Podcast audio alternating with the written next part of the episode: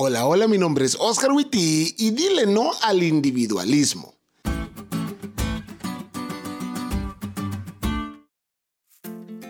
Hace unos días atrás, una persona se me acercó y me externó su preocupación de que hubiéramos metido el mundo a la iglesia. Recuerdo que me dijo, Pastor, últimamente he visitado algunas iglesias y sinceramente me siento muy preocupado porque siento que como iglesia hemos permitido que el mundo se meta.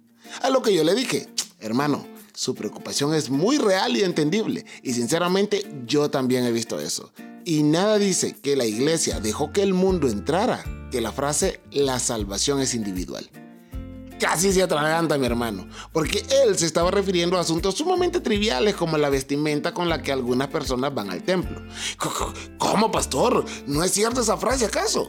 En parte sí, mi hermano, fue mi respuesta.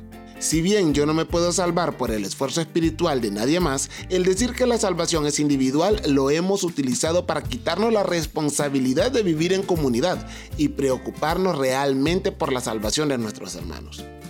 Miren amigos, nada es tan diabólico como el individualismo en el medio de la iglesia.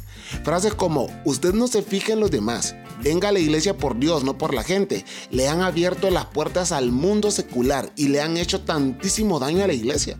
Porque donde se ve un individualismo de esa calaña es allá afuera.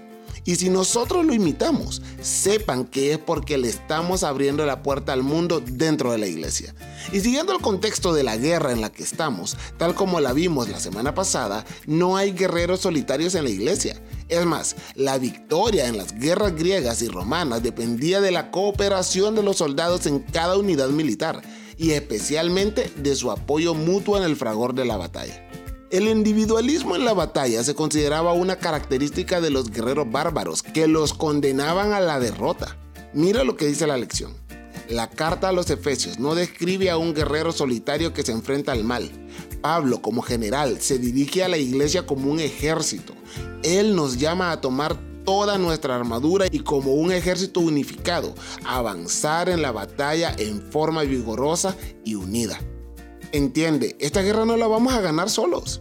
Necesitamos fortalecernos en el Señor y en el poder de su fuerza, sí, pero también necesitamos de nuestros hermanos para ganar, porque esta guerra la vamos a ganar unidos.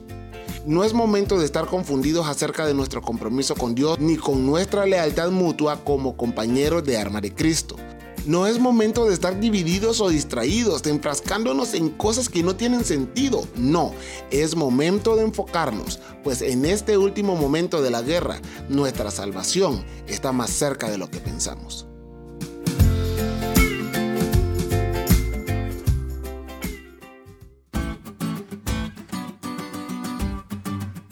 ¿Te diste cuenta lo cool que estuvo la lección? No te olvides de estudiarla y compartir este podcast con todos tus amigos. Es todo por hoy, pero mañana tendremos otra oportunidad para estudiar juntos.